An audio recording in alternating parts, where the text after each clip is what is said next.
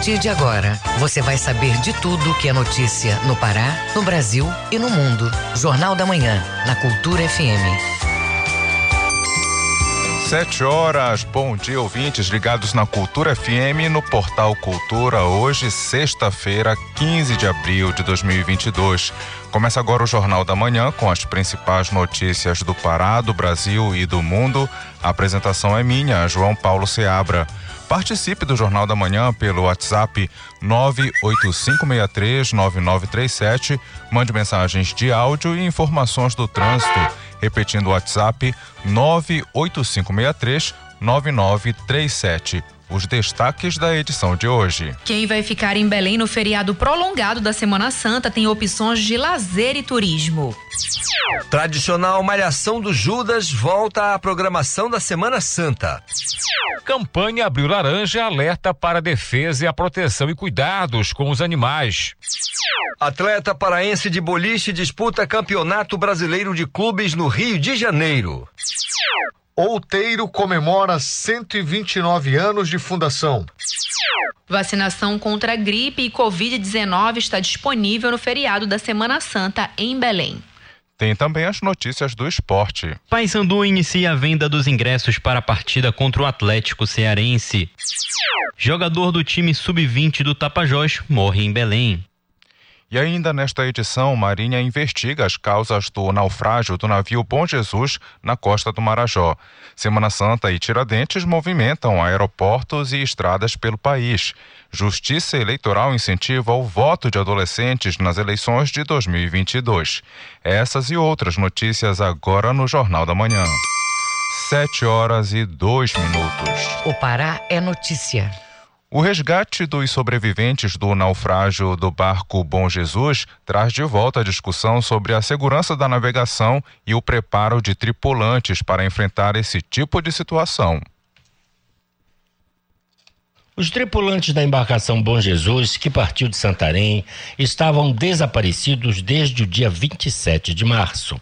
A embarcação partiu de Santarém no dia 24 de março, com destino à cidade de Chaves, na ilha do Marajó, e sofreu um incêndio e naufragou próximo à Ilha das Flechas, a cerca de 150 quilômetros de Belém. Foram 17 dias comendo o que conseguiram recuperar do barco e bebendo água da chuva. Eles foram resgatados na última quarta-feira por um helicóptero da Marinha do Brasil e trazidos a Belém, onde receberam atendimento médico. O piloto do helicóptero que fez o resgate, capitão Rodrigo Gerundo, da Marinha, conta como estavam os seis sobreviventes quando foram encontrados. Bem, eles estavam a 150 milhas ao norte daqui de Belém, né, cruzando toda a ilha do Marajó. Ao, ao chegar ao local do, do incidente, eles estavam a, a, em um acampamento improvisado, mas bem sinalizado. Após o pouso, foi possível constatar que eles estavam em boas condições, né, somente precisando de hidratação. E foi isso. Após uma primeira análise médica, eles embarcaram e a gente retraiu aqui para Belém para realizar o acolhimento inicial aqui a bordo do esquadrão e posteriormente com o SAMU. A localização dos tripulantes só foi possível graças à habilidade de um dos tripulantes,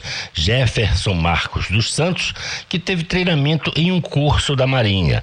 Junto a outro tripulante, Joelson Silva da Costa, ele escreveu um bilhete com pedido de socorro, o prendeu a uma boia e o lançou ao mar, sendo encontrado por pescadores que alertaram as autoridades sobre a localização dos náufragos. A Marinha ainda investiga não só as causas do naufrágio, como o fato da tripulação não ter registrado a saída e ter dado despacho da embarcação na na capitania de Santarém. O capitão da Marinha, Ondiara Barbosa, comentou o fato. A informação que nós temos agora, 24 de março, que foi a data que a, é, que a família falou que eles deixaram Santarém, não foi registrado a saída, o despacho dessa embarcação lá na capitania. E esse é um procedimento que normalmente é feito. Que cabe à Marinha. A Marinha abre nesse caso situação 1 IAFN, que é o inquérito de acidentes e fatos da navegação. Tudo aquilo que pode ter contribuído para essa embarcação naufragar, a gente vai verificar né, e vai apurar quem foram os responsáveis. Situações como esta, porque passou a tripulação do Bom Jesus, trazem à tona a situação da segurança na navegação nos rios da Amazônia. E mais que isso,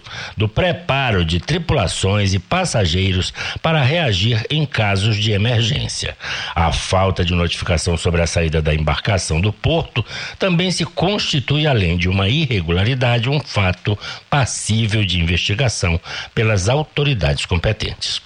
Cláudio Lobato, para o Jornal da Manhã. Centro de Hemodiálise do Hospital Público do Marajó, em breves, completa um ano e comemora com dicas de alimentação regional e saudável a pacientes. Ouça na reportagem de Edelson Vale.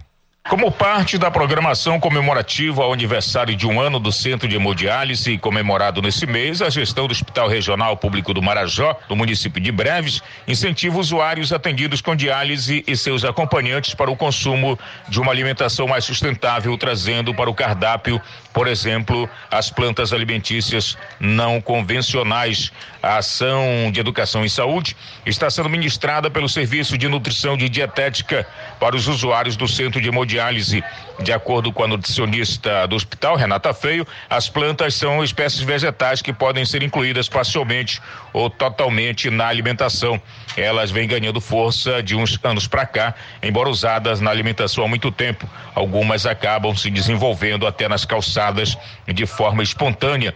São plantas resistentes, rústicas, que podem ser confundidas com erva danina. Ela complementa ainda que as plantas geralmente são consideradas mato ou invasoras, porque algumas delas são ruderais, ou seja, crescem espontaneamente junto com plantas que cultivamos ou em vasos também.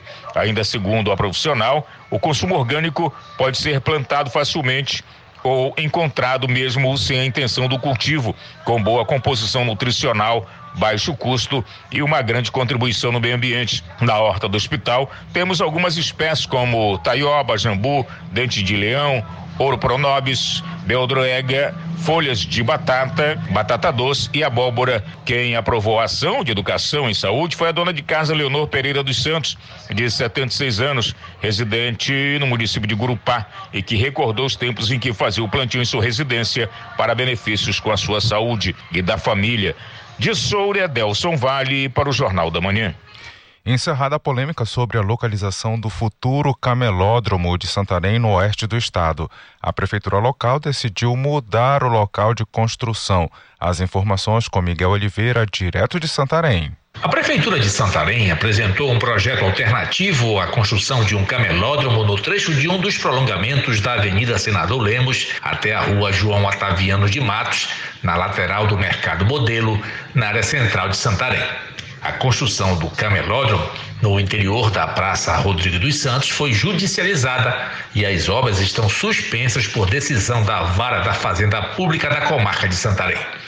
Como não houve acordo com o Ministério Público para o desembargo das obras em audiência no Fórum no mês de março, a Prefeitura resolveu apresentar um projeto alternativo que prevê a construção do camelódromo em uma das vias laterais da Praça Rodrigo dos Santos, como esclarece o presidente da Associação dos Camelôs de Santarém, José Carlos Souza. A prefeitura pegou o projeto e aprimorou o projeto com o Daniel, o secretário Daniel Simões. Foi isso que aconteceu. Nós tivemos uma batalha jurídica em cima da, é, usando 11% da praça. O prefeito achou melhor recuar e fazer o projeto aonde era o antigo projeto. No trecho da rua, ao lado da praça, serão construídos 96 pontos comerciais para abrigar todos os trabalhadores da associação. A entidade aguarda o início da construção construção do novo espaço para desocupar a Praça da Matriz, às proximidades da Praça Rodrigo dos Santos.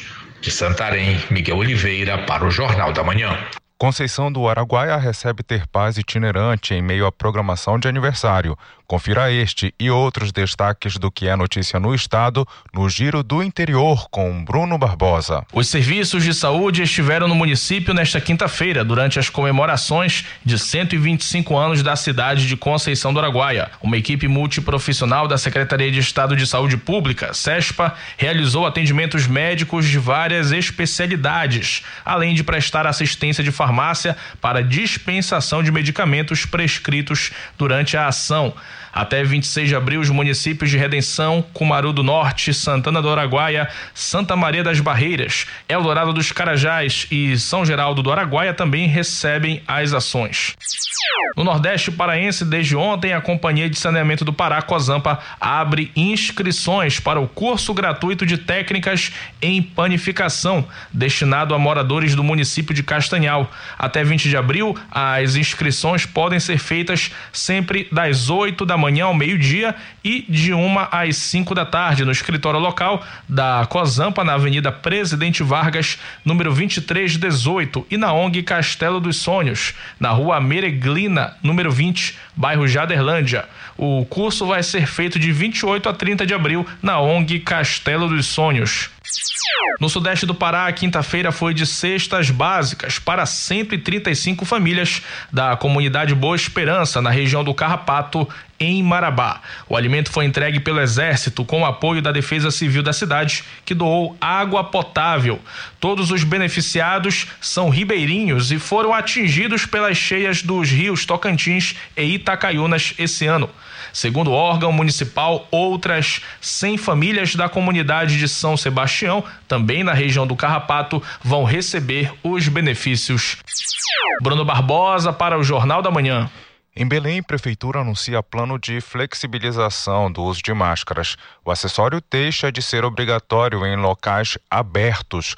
Confira na reportagem de Ana Tereza Brasil. O anúncio do plano de controle e monitoramento da Covid-19 na capital paraense foi feito ontem em coletiva. Quem explica é o secretário municipal de saúde, Maurício Bezerra. Tudo isso que a gente fez de prorrogar um pouco em função das nossas, da nossa metodologia de, de análise epidemiológica, tudo isso foi feito assim em comunicação com a Secretaria Estadual de Saúde, em parceria, cada um respeitando a autonomia do outro. Vitor Nina, diretor do Departamento de Ações em Saúde, e Adriano Furtado, diretor de Vigilância em Saúde, detalham quais foram os critérios considerados para flexibilização do uso de máscaras em Belém. A gente tem que esperar ver como é que as pessoas vão comportar frente aos vírus. E foi isso que aconteceu. Esperamos, observamos o comportamento dos vírus que estão circulando pela cidade para poder ver se não ia confundir com os sintomas respiratórios provocados pela Covid. O principal critério que nós tomamos foi a partir da resposta adequada que a vacina teve sobre a população benenense. Isso é muito claro quando a gente cruza a curva de crescimento da população vacinada e de queda dos episódios graves da doença. E hoje nós estamos com enfermarias zeradas de casos agravados da Covid-19 o bandeiramento verde e a desobrigação do uso de máscaras em locais abertos passam a valer a partir de hoje, sexta-feira. O uso do equipamento segue obrigatório em ambientes fechados, como reforça o secretário municipal de saúde, Maurício Bezerra. Nos ambientes fechados, nós recomendamos que as pessoas continuem usando máscara e não só isto. Continuem observando a questão dos cuidados individuais, com lavagem das mãos, com utilização de álcool em gel, que evitem aglomerações de locais muito fechados. Ainda não há uma previsão sobre o fim da exigência do uso de máscaras em locais fechados. A disseminação do coronavírus ainda é considerada uma pandemia pela Organização Mundial da Saúde. Com reportagem de Rafaela Collins, Ana Tereza Brasil para o Jornal da Manhã. 7 horas e 3 minutos. Ouça a seguir no Jornal da Manhã. Gastos com energia elétrica é, são vilões no orçamento é, doméstico. Cultura FM é que a gente. Cultura FM é que você ouve primeiro, a gente volta já. Estamos apresentando Jornal da Manhã. Faça parte da Rádio Cultura, seja nosso repórter. Grave seu áudio com informações da movimentação do trânsito e mande para o nosso WhatsApp 985639937. Cultura FM. Aqui você ouve música popular paraense. Na vida só nos resta seguir, ser forte a cada instante E uma coisa é certa pra desistir, basta querer parar. Música popular brasileira. Se ao menos você soubesse. Cultura FM 93,7. O papo é música. Feira do Som. De segunda a sexta, meio-dia. Meus amigos da cultura, fala o Edgar Augusto. Todo dia, de segunda a sexta-feira, ao meio-dia, a Feira do Som, com lançamentos e muitas novidades. Não percam a Feira do Som, pela Cultura FM.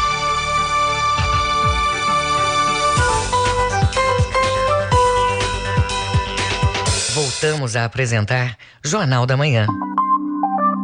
Previsão do tempo. De acordo com a Secretaria de Meio Ambiente e Sustentabilidade, em Belém, região metropolitana, o feriado é de tempo parcialmente nublado a nublado, com baixa possibilidade de chuvas pela manhã. Já à tarde e à noite são esperadas pancadas de chuva com trovoadas. Em Belém, mínima de 24 e máxima de 32 graus. No Nordeste Paraense, tempo aberto pela parte da manhã. No restante do período, o clima fica chuvoso. A população da região deve ficar atenta porque são esperadas trovoadas na transição da tarde para a noite. Em Peixe Boi, mínima de 21 e a máxima chega a 31 graus. E no arquipélago do Marajó, tempo estável pela parte da manhã e boa parte da tarde. No restante do período, o clima varia para o parcialmente nublado a nublado, com chuvas leves a moderadas. Em Anajás, mínima de 23, máxima de 32 graus. 7 horas e 16 minutos. Jornal da Manhã. Informação na sua sintonia. Os gastos com energia elétrica estão entre os vilões do orçamento doméstico. Para economizar, muita gente toma alguns cuidados, como, por exemplo, substituir aparelhos domésticos antigos por outros modernos. Saiba quais são as principais medidas de economia na reportagem de Marcos Aleixo. O stand-by ou a luz vermelha que fica acionada nos aparelhos eletrônicos depois que são usados consome até 5 watts de energia, podendo totalizar até 25% da conta de energia elétrica. A agente de saúde Ádila de Jesus conta que sempre esquece os equipamentos ligados neste modo e até os carregadores são esquecidos também. Eu sempre costumo deixar meus elétricos na tomada: televisão, ventilador, a máquina de lavar, geladeira. E na correria eu deixo até o cabo do meu celular na tomada.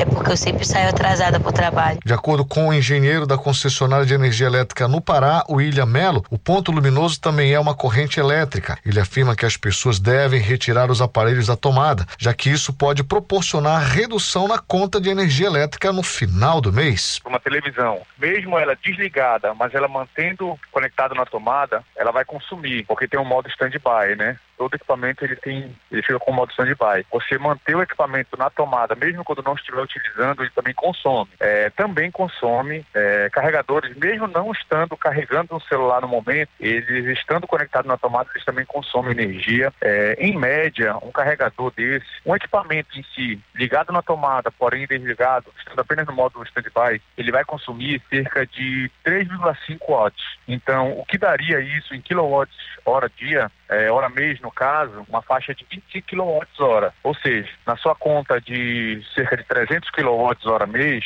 25 kW seria equivalente a equipamentos que ficam ligados na tomada, porém desligados, que você não esteja utilizando no momento. Os engenheiros recomendam que todos aproveitem assim que for possível para verificar também a fiação elétrica e atualizar por novos fios e cabos de energia. Marcos Aleixo para o Jornal da Manhã. Vamos falar agora sobre como andam os níveis de vacinação aqui na capital paraense. E se você ainda não está em dia com a caderneta de imunização, saiba que nesse feriado as vacinas contra a Covid-19 e a gripe vão estar disponíveis em vários pontos em Belém. Os detalhes com Tamires Nicolau. Cinco shoppings da capital estão com as salas de imunização de portas abertas nesta sexta, de meio-dia às sete da noite. No sábado 16 e domingo 17, não vai haver vacinação. O serviço volta normalmente na segunda, dia 18. Segundo a Secretaria Municipal de Saúde de Belém, SESMA, idosos com idade a partir de 60 anos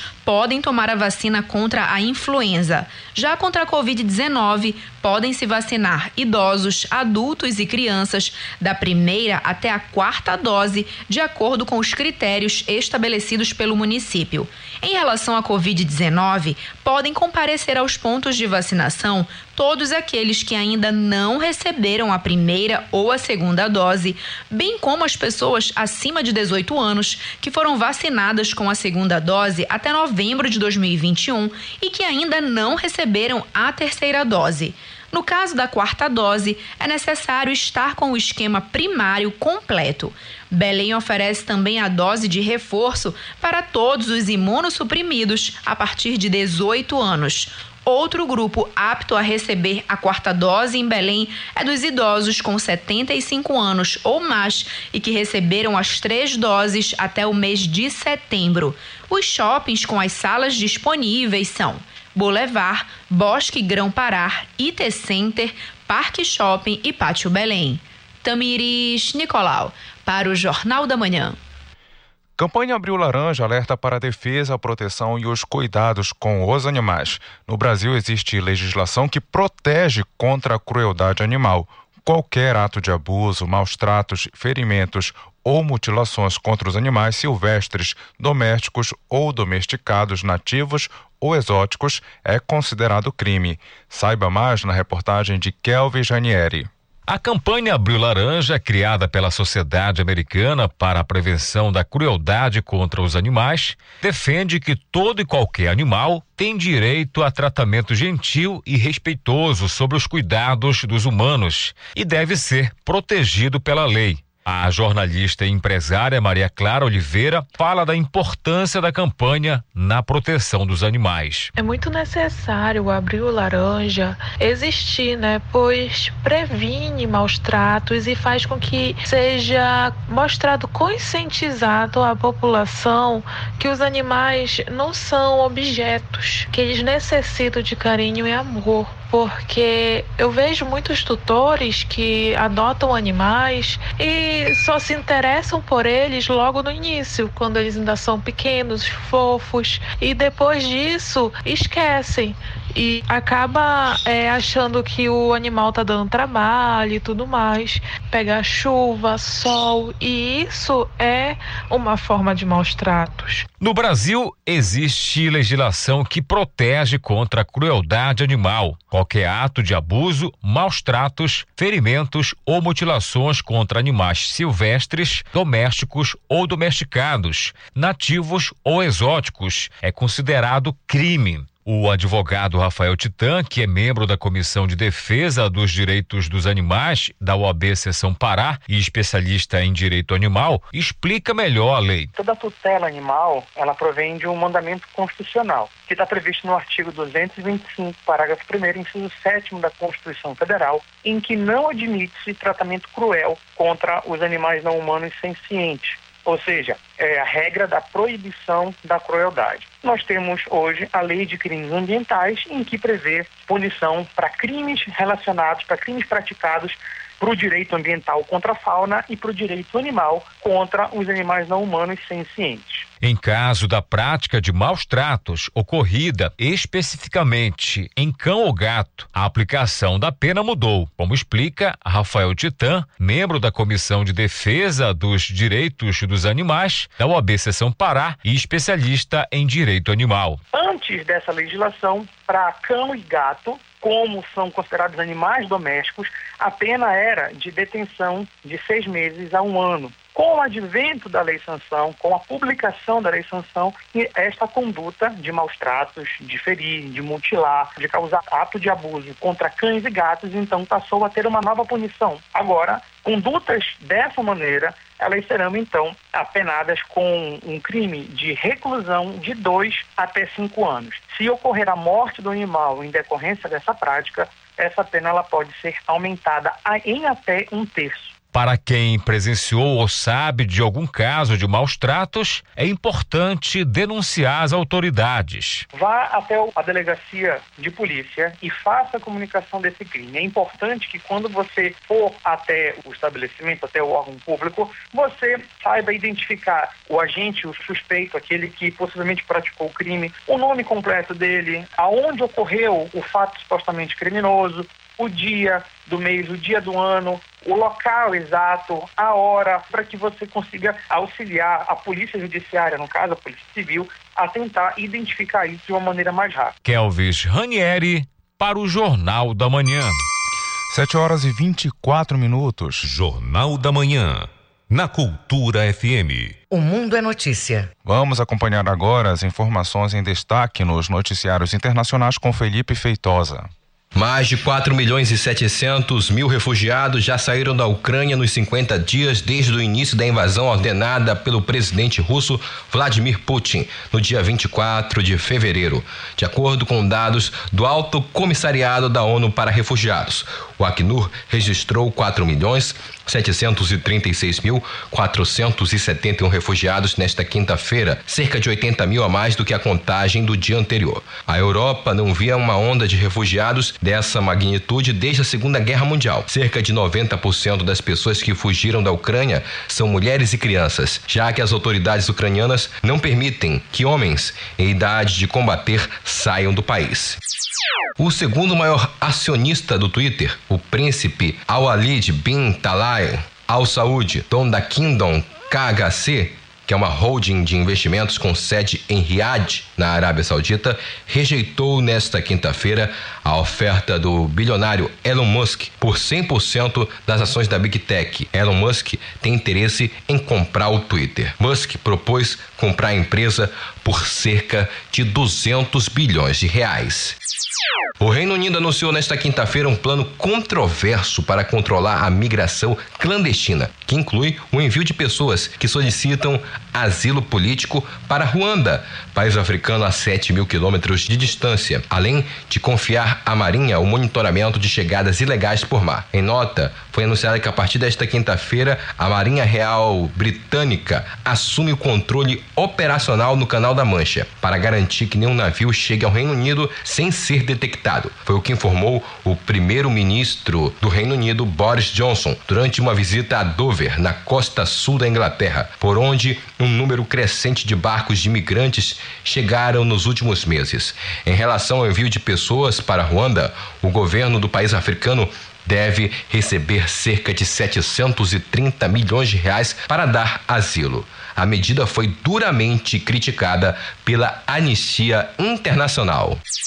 Com informações da agência France Press e Reuters, Felipe Feitosa para o Jornal da Manhã. 7 horas e 28 minutos. Ouça a seguir no Jornal da Manhã. Tem as notícias do esporte. É daqui a pouco aqui na Cultura FM. A gente volta já. Você está ouvindo Jornal da Manhã. ZYD 233, 93,7 MHz. Rádio Cultura FM, uma emissora da Rede Cultura de Comunicação. Fundação Paraense de Rádio Difusão. Rua dos Pariquis, 3318. Base operacional, Avenida Almirante Barroso, 735. Berlim, Pará, Amazônia, Brasil. TRE informa. Justiça Eleitoral ao alcance de todos. Atenção, este ano tem eleições no Brasil e você, eleitora e eleitor, vai escolher presidente, governador, deputados e senadores. Para poder participar deste momento tão importante, é preciso estar em dia com a Justiça Eleitoral. 4 de maio é o prazo final para fazer a emissão do título ou qualquer alteração no cadastro eleitoral. Não deixe para a última hora. Você pode resolver tudo no site do TRE Pará por meio do Título Net ou pode procurar o cartório eleitoral ou um posto de atendimento na sua cidade. Caso tenha alguma dúvida, ligue para o Disque Eleitor no telefone 91 3346 8100. A ligação é gratuita. O serviço funciona de segunda a sexta, de 8 da manhã a 1 hora da tarde. TRE informa. Justiça Eleitoral ao alcance de todos.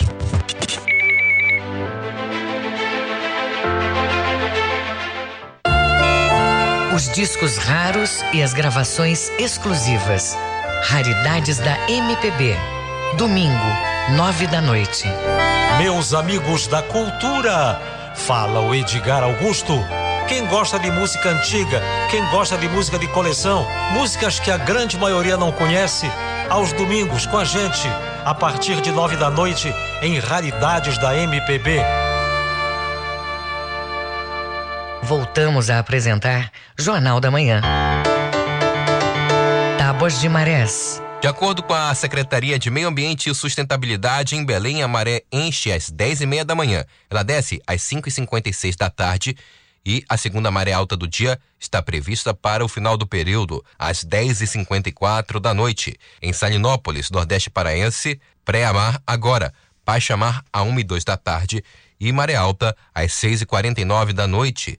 E no porto da Vila do Conde, em Barcarena, a maré atinge o ponto mais alto logo mais às 10h47 da manhã, vazante às 6 e 8 da noite e a segunda maré alta no final do período, às 11 e 10 Sete e meia em Belém. Esporte. Acompanhe agora as notícias do esporte com Felipe Campos. O Paysandu iniciou as vendas para o jogo contra o Atlético Acreano pela Série C do Brasileirão. O jogo ocorre neste domingo, dia 17, na Arena Verde, em Paragominas, às 7 horas da noite. Todos os ingressos para o jogo estarão custando 30 reais e podem ser adquiridos aqui em Belém, no estádio Bamparacuruzu. O Paysandu mandará seus dois primeiros jogos como mandante fora de Belém, pois a equipe bicolor sofreu uma punição de dois jogos pela invasão de campo contra o Ituano no quadrangular final da Série C do ano passado. O jogador da equipe sub-20 do Tapajós, Turran Damasceno, foi morto em Belém. O fato ocorreu na última quarta-feira, dia 13, quando o atleta sofreu uma facada no pescoço. A notícia foi confirmada pelo técnico sub-20 do Tapajós, Fábio Duarte. O treinador disse que o clima no clube é de desolação e que o fato aconteceu quando tentaram roubar a bicicleta do atleta.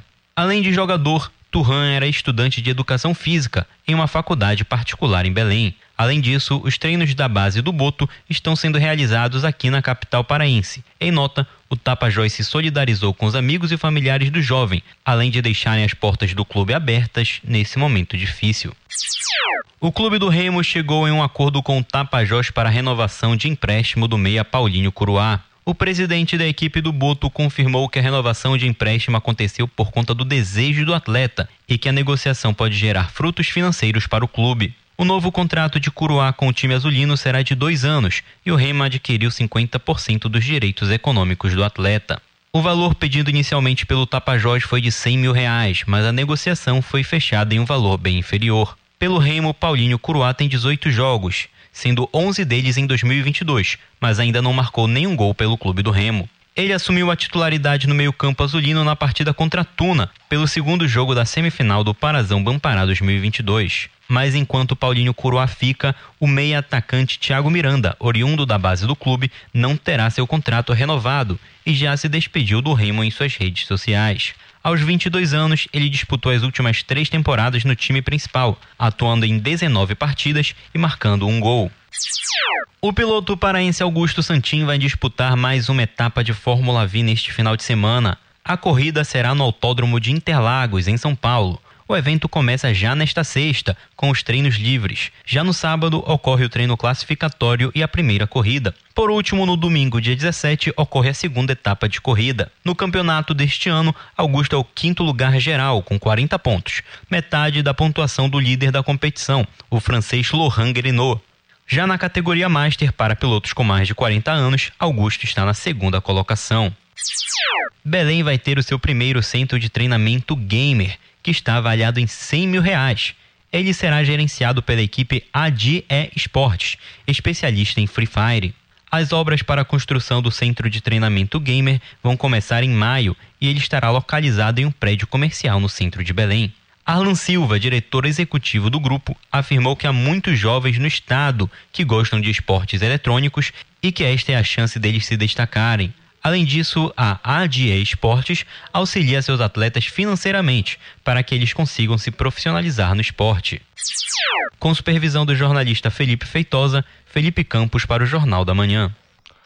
Atleta paraense de boliche disputa o Campeonato Brasileiro de Clubes no Rio de Janeiro. O evento serve como preparação para as eliminatórias da seleção brasileira da modalidade. O repórter Isidoro Calixto é quem traz as informações. A atleta paraense de boliche Deise Silva disputa o Campeonato Brasileiro de Clubes no Rio de Janeiro em três fases: individual, duplas e em equipes. A competição começou ontem e vai até o próximo dia 17 de abril. Kátia Rocha, diretora técnica de esporte e lazer da secretaria, fala do apoio à atleta na competição. O apoio que foi dado à atleta é a possibilidade de participar, garantindo o deslocamento, a manutenção da atleta na cidade onde ocorreu a competição, porque o grande objetivo é alcançar o máximo de atletas, o máximo de modalidades possíveis, possibilitando que tenhamos representantes do estado do Pará nas mais diversas competições pelo país e também de maneira internacional. O evento no Rio de Janeiro serve de preparação para as eliminatórias da seleção brasileira na modalidade. Ao longo da carreira, Daisy vem se consagrando com um histórico de títulos e medalhas, como o bicampeonato na Taça Brasília de Boliche, primeira divisão, e atualmente é instrutora de boliche e árbitra internacional. Daisy fala das expectativas no campeonato. São as melhores possíveis, né? Já que a gente está fazendo um treinamento para isso e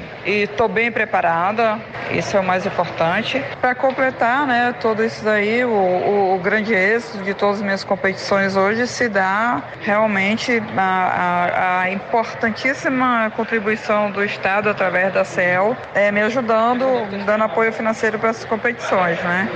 Então isso faz toda uma diferença com certeza. A CEL vem incentivando o esporte através da atleta de boliche e conquistando resultados positivos em nível nacional e internacional. O próximo desafio será o Campeonato Taça Pernambuco Individual, entre os dias 29 de abril e 1 de maio. Na sequência, tem as eliminatórias da seleção brasileira, que estão marcadas para o período de 28 de maio a 1 de junho no Rio de Janeiro. Isidoro Calixto para o Jornal da Manhã. 7 horas e 36 minutos. Fique sabendo primeiro, Jornal da Manhã, aqui na Cultura FM. O Ministério da Justiça e Segurança Pública pediu a retirada de chocolates da marca Kinder das prateleiras de supermercados depois de casos de contaminação por salmonela em vários países da Europa. A reportagem é de Eduardo Cupertino. Prestes à chegada da Páscoa, o Ministério da Justiça e Segurança Pública pediu a retirada de chocolates da marca Kinder dos mercados após casos de contaminação de salmonela em nove países da Europa na semana passada. A suspeita é que os casos sejam de produtos fabricados na Bélgica. A empresa tem prazo de 72 horas a partir do recebimento da notificação para formalizar o recall ou prestar esclarecimentos. A salmonela salmonelose é uma doença provinda da bactéria Salmonella, que atinge o intestino após a ingestão de alimentos mal higienizados ou processados. O infectologista José Davi Urbais Brito, da Sociedade Brasileira de Infectologia, conta que todos os alimentos podem estar infectados pela bactéria e que a higienização é a melhor forma de evitar a contaminação. Você pode ter salmonela em carnes, você pode ter salmonela em vegetais. Isso vai depender de como é que esse, esse alimento foi manipulado, como é que se seguiram todos os protocolos corretos de higienização dos alimentos. Se você higienizando bem os alimentos, você vai eliminar a presença dessa bactéria. E, fundamentalmente, ela é uma, um indicador de qualidade de manipulação, de qualidade de processamento. A salmonelose pode causar diarreia, dores de cabeça, febre, vômitos e até mesmo óbito, se não tratada corretamente.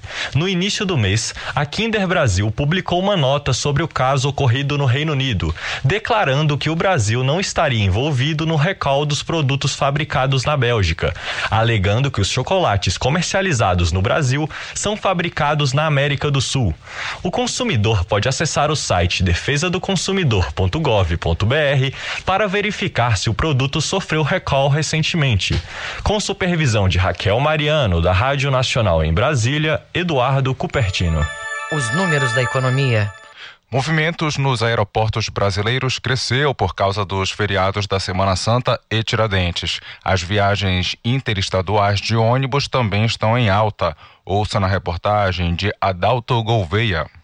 O feriado de Páscoa deve movimentar bastante os aeroportos. Segundo a Infraero, empresa brasileira de infraestrutura aeroportuária, somente os 18 aeroportos operados pela estatal devem receber 451 mil passageiros entre esta quinta e segunda-feira. O número é 224% maior que comparado com a Páscoa do ano passado, quando 139 mil pessoas embarcaram e desembarcaram nos terminais da empresa entre os dias 1 e 5 de abril. A estimativa foi feita com base nas programações das empresas aéreas e comparou-se o previsto para 2022 com o mesmo feriado de 2021, quando ainda era grande a redução das atividades do setor aéreo em função da pandemia de Covid-19. Estão previstos também 3,5 mil pousos e decolagens no período, volume 167% superior em relação a 1.300 voos realizados em 2021. 2021.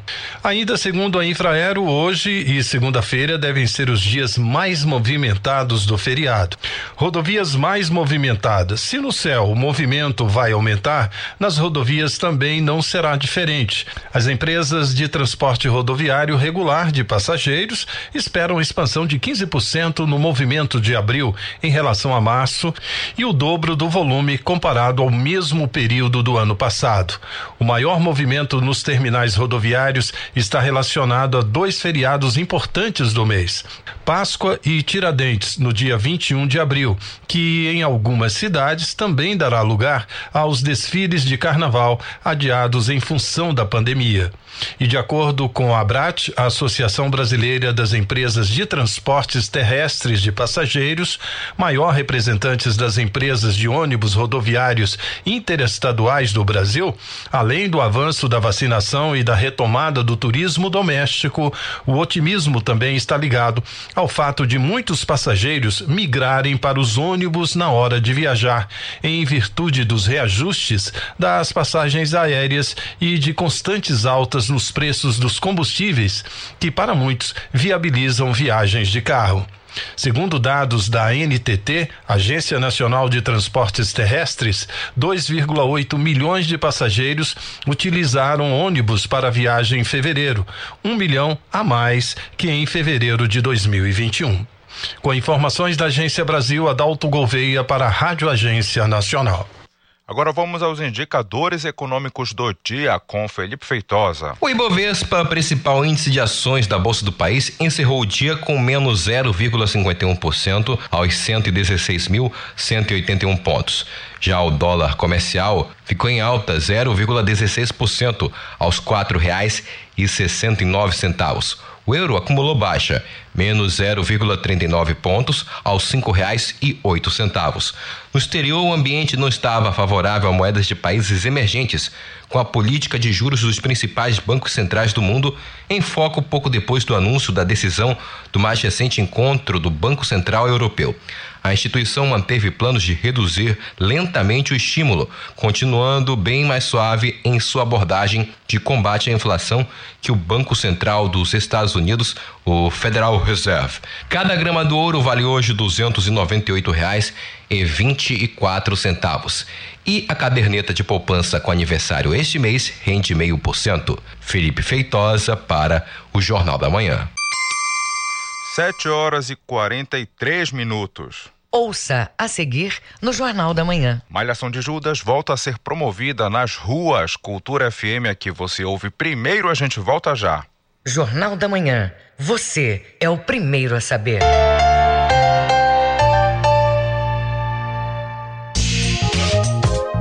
Se você foi exposto ao vírus ou mora com alguém que esteja com Covid-19, mesmo assintomático, deve fazer o teste. Mesmo que o resultado dê negativo, mantenha o isolamento por sete dias e teste novamente. Se der negativo pela segunda vez, pode sair do isolamento, mas continue atento aos sintomas. As vacinas são muito eficazes contra as formas graves da Covid-19, mas você precisa continuar a se prevenir. Proteja-se do coronavírus. Cuidar da sua saúde é proteger a todos. Cultura, rede de comunicação.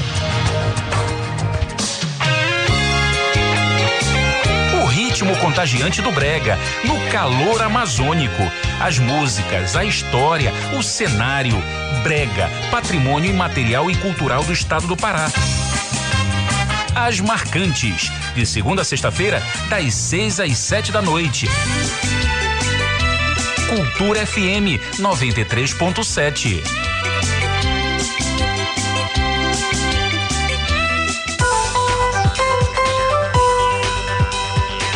Voltamos a apresentar Jornal da Manhã.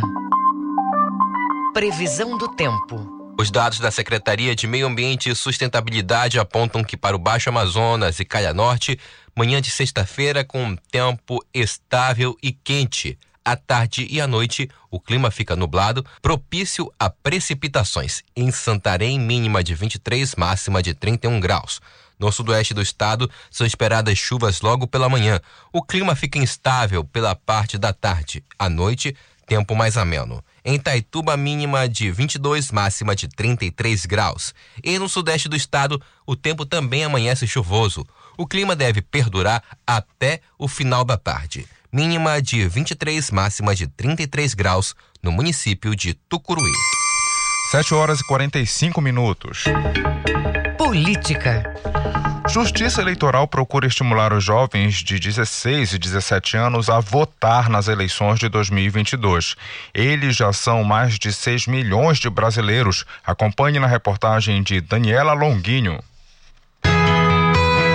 Eles têm entre 16 e 17 anos de idade e vão votar pela primeira vez nas eleições deste ano a gente está mais do que possibilitado de escolher um ótimo candidato para mudar nosso país. Eu acho que seria fundamental para a juventude que houvesse um maior investimento na educação, principalmente, que é um pilar tão importante e que é tão ignorado. E eu entendo que o meu voto ele é crucial para o futuro do meu país. Então eu decidi votar por causa disso. Para quem tem essa idade, votar não é uma obrigação. E os números mostram que muitos ainda não estão interessados em exercer esse direito. Até março, 1 milhão e 50 mil estavam aptos a votar. São cerca de 450 mil a menos em relação a 2018, quando o número de eleitores jovens habilitados já era considerado baixo já que o país tem 6 milhões e 131 mil pessoas com idade entre 16 e 17 anos. Diante disso, o Tribunal Superior Eleitoral realizou uma campanha pelas redes sociais, incentivada por artistas, e que culminou com a Semana do Jovem Eleitor, quando quase 100 mil títulos foram expedidos. O TSE e a Câmara dos Deputados também firmaram parceria para impulsionar essa parcela do eleitorado a tirar o título nessa reta final do prazo, que vai até o dia 4 de maio. A deputada federal Luísa Canziani, do PSD do Paraná, eleita aos 23 anos, aponta a importância do voto dos jovens para o processo democrático. O jovem, ele é fundamental para o fortalecimento da democracia, para que o jovem, através da sua visão de mundo, através das suas perspectivas, dos seus sonhos, dos seus projetos, também possa projetar um futuro de mais oportunidades para o nosso país através do voto. A cientista política e professora da Universidade Estadual Paulista, Maria Tereza Kerbaui, avalia que o isolamento provocado pela pandemia acentuou o desinteresse dos jovens pela política, entre outros motivos. Acredito que os jovens que já tinham uma certa decepção com a política, algumas pesquisas já apontam isso, a política para eles é uma coisa ruim, é, não tem perspectiva é, de uma atuação mais efetiva em políticas públicas para jovens, está ligada à corrupção. O eleitorado jovem conta com uma página no portal da Justiça Eleitoral inspirada nos aplicativos de mensagem. Nela é possível tirar dúvidas sobre o alistamento eleitoral, através do contato com a assistente virtual do TSE no WhatsApp, pelo número 61 9637 1078. Repetindo, 61 9637 1078. Com produção de Joana Lima, da Rádio Nacional em Brasília, Daniela Longuinho. Jornal da Manhã, na Cultura FM. Tradicional no sábado de Aleluia, a Malhação de Judas volta a ser promovida nas ruas após dois anos suspensa por causa da pandemia. Aqui em Belém, moradores de alguns bairros acertam os últimos detalhes para a programação de amanhã. Acompanhe com o repórter Isidoro Calixto. Não são somente as procissões que estão de volta à programação da Semana Santa na capital. As manifestações culturais populares relacionadas à data também foram retomadas, inclusive a Malhação de Judas, no bairro da Cremação. A brincadeira, que tem cinco décadas de tradição, ficou sem realização por dois anos em decorrência da pandemia. José Ricardo, servidor público e organizador da Malhação do Judas na cremação, explica. Nós estamos, na verdade, desde quando o carnaval não foi liberado, nessa, nessa situação de, de espera, né? Porque logo depois disso eu dei entrada nos documentos aqui, é, ajudando os malhadores de Judas aqui da cremação, pedindo licença, pedindo estrutura, pedindo tudo, né? E ficou sempre aquela aquela dúvida de que seria liberado ou não o evento, né? Na verdade, depois a gente, a gente ter várias reuniões lá na Fumbel, né, que tudo é tratado lá, que é questão de cultura, é, hoje nós tivemos uma reunião final, né, onde a questão da, da segurança é, teve essa preocupação, né? Mas aí foi feito contato com o pessoal da SESMA, né? Tá tudo certo, o gabinete do prefeito. A programação começa nesta sexta-feira com o velório do Judas. A Avenida Fernando Guilhom será interditada no trecho entre as travessas 14 de Março e Generalíssimo Deodoro. Os bonecos que serão usados como Judas já foram confeccionados em Miriti e papel. O servidor público José Ricardo comenta. Então a gente ficou muito feliz porque esse evento é um evento que, sabe, é, valoriza a cultura aqui do nosso bairro, que nesse caso, se não tivesse esse ano, seriam três anos sem a Malhação de Judas. Tudo bem, a gente entende que é por causa da, da Covid, né, que aconteceu essa pandemia aí, mas a gente está muito feliz porque o evento vai acontecer. O barracão onde os bonecos Judas estão guardados até o momento da brincadeira fica na casa de seu Alberto, que é um dos fundadores da festa. Isidoro Calixto para o Jornal da Manhã. 7 horas e 51 minutos.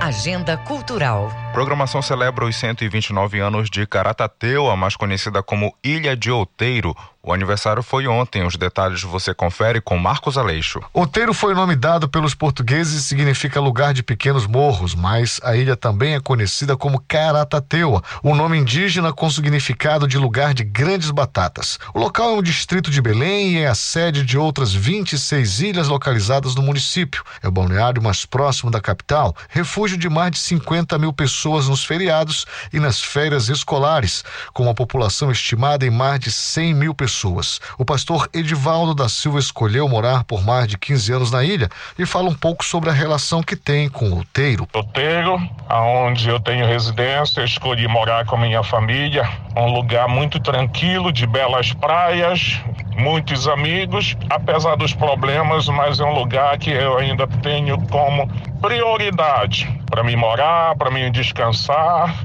para mim brincar com os meus amigos. Quero parabenizá-lo, parabenizá-lo a todos que fazem parte dessa história, de uma história tão bela apesar de ser um pouco sofrida, mas de muito bela. Parabéns, Outeiro, 129 anos. Ontem, a ilha de Caratateua completou 129 anos de fundação, mas a programação de aniversário iniciou no dia 10, com várias atrações, como ações de saúde e diversos serviços de manutenção urbana. Recentemente, um acidente envolvendo uma embarcação interrompeu o tráfego de veículos na ponte que liga o distrito à capital. As obras de restauro estão sendo realizadas pelo governo do estado que também vai construir uma nova ponte no distrito. E a Prefeitura de Belém, em parceria com o governo, está desenvolvendo programas sociais para diminuir os impactos econômicos à população, até que a ponte esteja totalmente recuperada. O prefeito de Belém, Edmilson Rodrigues, falou sobre as iniciativas que estão sendo promovidas. Os trabalhos que a prefeitura está fazendo, semana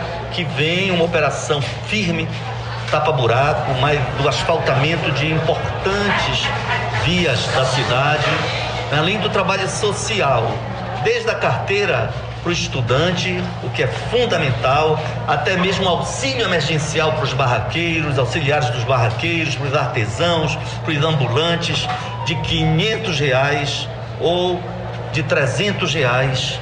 Os barraqueiros, 500. Mas hoje tem um anúncio também do microcrédito. O Banco do Povo reuniu com todos os 144 barraqueiros, cada um apresentou seu projeto, já tem 36 que vão ser entregues hoje. E a notícia boa é que já está na conta dos barraqueiros aquele recurso que ele vai usar para reformar sua barraca, para comprar panela, fogão, o que quiser dentro do projeto. Juro, juro zero. Tem unidade de saúde e é importante estar aqui. Marcos Aleixo para o Jornal da Manhã. Quem vai ficar em Belém no feriado prolongado na Semana Santa pode desfrutar de vários espaços de lazer e turismo. Parques, praças e igrejas estão entre as opções, como você ouve na reportagem de Tamires Nicolau. O Parque Zoobotânico Mangal das Garças, a Estação das Docas e o Parque Estadual do Utinga são algumas opções de lazer para quem vai ficar na cidade durante o feriado prolongado da Semana Santa. O secretário estadual de Cultura, Bruno Chagas, ressalta que os espaços estão abertos para receber o público. Nesse feriado de Páscoa, nossos equipamentos, os equipamentos administrados pelo governo do estado através da Secretaria de Cultura, estarão todos abertos para receber a população que vai estar nesse momento de descanso, no momento mais introspectivo e de reflexão. Os nossos museus, com exceção do Museu de Arte Sacra, estarão abertos na sexta-feira, das 9 às 17 horas. O Teatro da Paz estará aberto pela visitação, das 9 às 13 horas, no sábado, na sexta-feira e no sábado, e no domingo, das 9 às 12 horas. O Parque da Residência vai estar aberto, inclusive está com uma programação bem legal aqui dentro do Parque da Residência para você tirar foto. Nós temos aqui os coelhinhos de Páscoa para que as crianças possam aproveitar e interagir. O Porto Futuro também está com a programação normal neste feriado. No domingo, a Praça da República recebe a Feira de Artesanato. A diretora de turismo da Belém Tour, Ana Santiago, comenta outros locais que funcionam no feriado. Temos também a querida Ilha do Cumbu, onde a saída é do terminal hidroviário municipal de Belém Barata, que sairá os barcos lá de 9 às 19 horas. Fora isso, nós teremos o turismo religioso, que podemos indicar a Basílica de Nazaré, a Catedral da Sé e outras igrejas que estarão para a população fazer as suas meditações da Semana Santa. A estudante Kailane Vitória tem uma programação especial ao lado da família e conta o que vai fazer nesse feriado. Estou muito animada para essa Semana Santa, ansiosa pela missa de sacrifício de Jesus. Minha família e eu estamos ansiosos para fazer o almoço, comer o tradicional e clássico peixe da Semana Santa. Os peixes esse ano estão muito mais caros o quilo, mas isso não vai nos atrapalhar de ter o tradicional peixe na nossa mesa. A Semana Santa vai ser aqui na minha família, vai ser de viagem, vamos viajar, mas mantendo a tradição de ir à missa. A Basílica de Nazaré também conta com uma programação até às 8 da noite de domingo. Tamires Nicolau, para o Jornal da Manhã. 7 horas e 58 minutos e termina aqui o Jornal da Manhã desta sexta-feira, 15 de abril. A apresentação é minha, João Paulo Seabra. E se você quiser ouvir essa ou outras edições do Jornal da Manhã, acesse a conta do Jornalismo Cultura no castbox.fm. Outras notícias você confere a qualquer momento na nossa programação. Um excelente dia para você e até amanhã. O Jornal da Manhã é uma realização da Central Cultura de Jornalismo.